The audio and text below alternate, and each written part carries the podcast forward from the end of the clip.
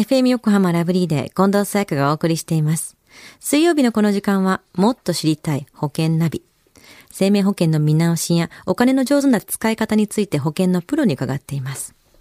保険見直し相談、保険ナビのアドバイザー、中亀照久さんです。今週もよろしくお願いします。はい。よろしくお願いいたします。先週の保険ナビのテーマは、そもそも生命保険って必要でしたね。はい、そうでしたよね。あの、保険は万が一の時のため、まあ、損得ではないので、備えていただいた方が良いと思いますと。まあ、ただ、皆様の考えや、まあ、保険料などね、人それぞれですから、まあ、自分に合った無理のないプランで備えていただきたいと思いますと。そういうようなね、お話をさせていただきましたよね。うん、無理してもしょうがないですしね。では今週はどんなテーマでしょうか？はい。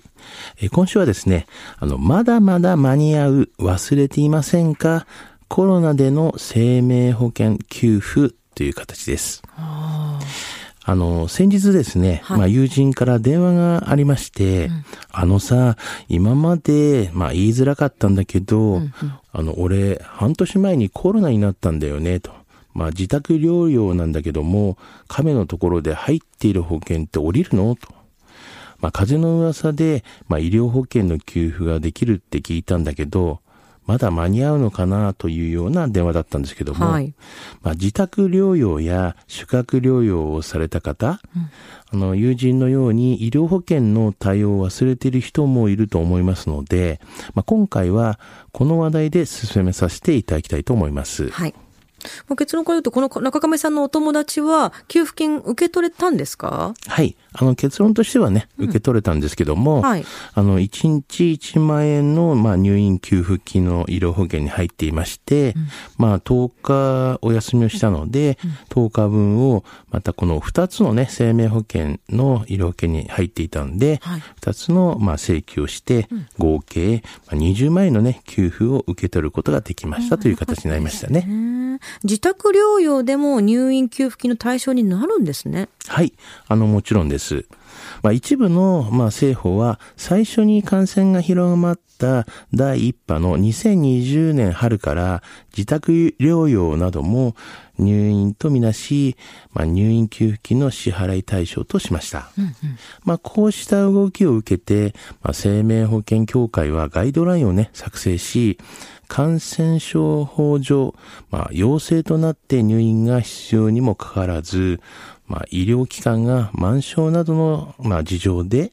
えー宿泊療養だったりとか、自宅療養している人について、まあ、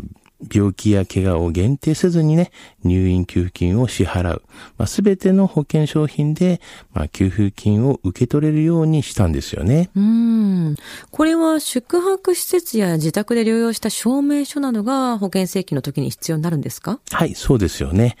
神奈川県にお住まいの方の療養証明書にはね、二つ、二種類あるんですけれども、まあ一つは宿泊療養証明書というのがありまして、はい。まあ神奈川県内の宿泊療養施設、または、まあ自宅で療養期間を、まあ終えられた方に対して、まあ所定の療養期間、まあ療養したことを証明する文書となります。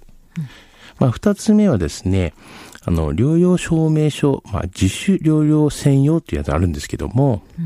あの、重症化リスクの低い方で、あの、抗原検査キットとか、あと無料検査によりね、陽性が判明した場合、まあ、医療機関を受診せずに、まあ、自主療養をお選びいただけますよということなんですね。まあ、この二つがありまして、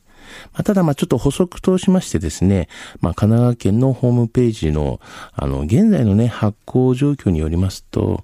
6月1日時点で、まあ、新規お申し込みの場合には、発行までに3ヶ月以上お時間をいただいておりますというような表示がありますからね、ちょっと気をつけてほしいですよね。そうすると請請求期間が設けられているような保険に対しては、ちょっとこれは間に合わない可能性もあるから、ちょっと確認しつつってことですよね。まあ、でも、あの、まあ、請求はね、できるとは思うんですけども、はいはいその証明書を取るのに期間がちょっとかかるので、降りるまでにってあそうなんですね。降りるまで結構お時間がかかるんじゃないかなっていうことはありますよね。なるほど。そこは気をつけないといけないですね。じゃあ今日のお話、まだまだ間に合う。忘れていませんか？コロナでの生命保険給付、失得指数ははい。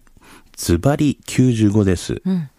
まあ、コロナにね、感染してしまった方は、まあ、すぐに加入している保険会社に連絡してください。あまた、まあ、医療保険はですね、感染症に、まあ、対応しておりますので、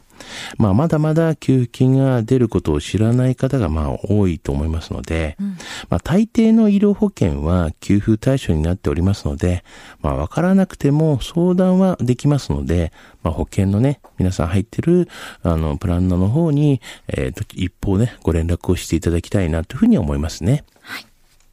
今日の保険の話を聞いて興味を持った方、まずは中亀さんに相談してみてはいかがでしょうか。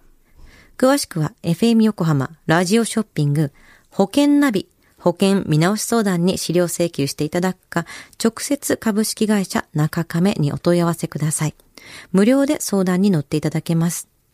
インターネットで中亀と検索してください。資料などのお問い合わせは FM 横浜ラジオショッピングのウェブサイトや電話番号045-224-1230 045 224-1230までどうぞ。そして保険ナビは iTunes のポッドキャストでも聞くことができます。FM 横浜のポッドキャスト、ポータルサイトをチェックしてください。もっと知りたい保険ナビ、保険見直し相談、保険ナビのアドバイザー、中亀照久さんでした。ありがとうございました。はい、ありがとうございました。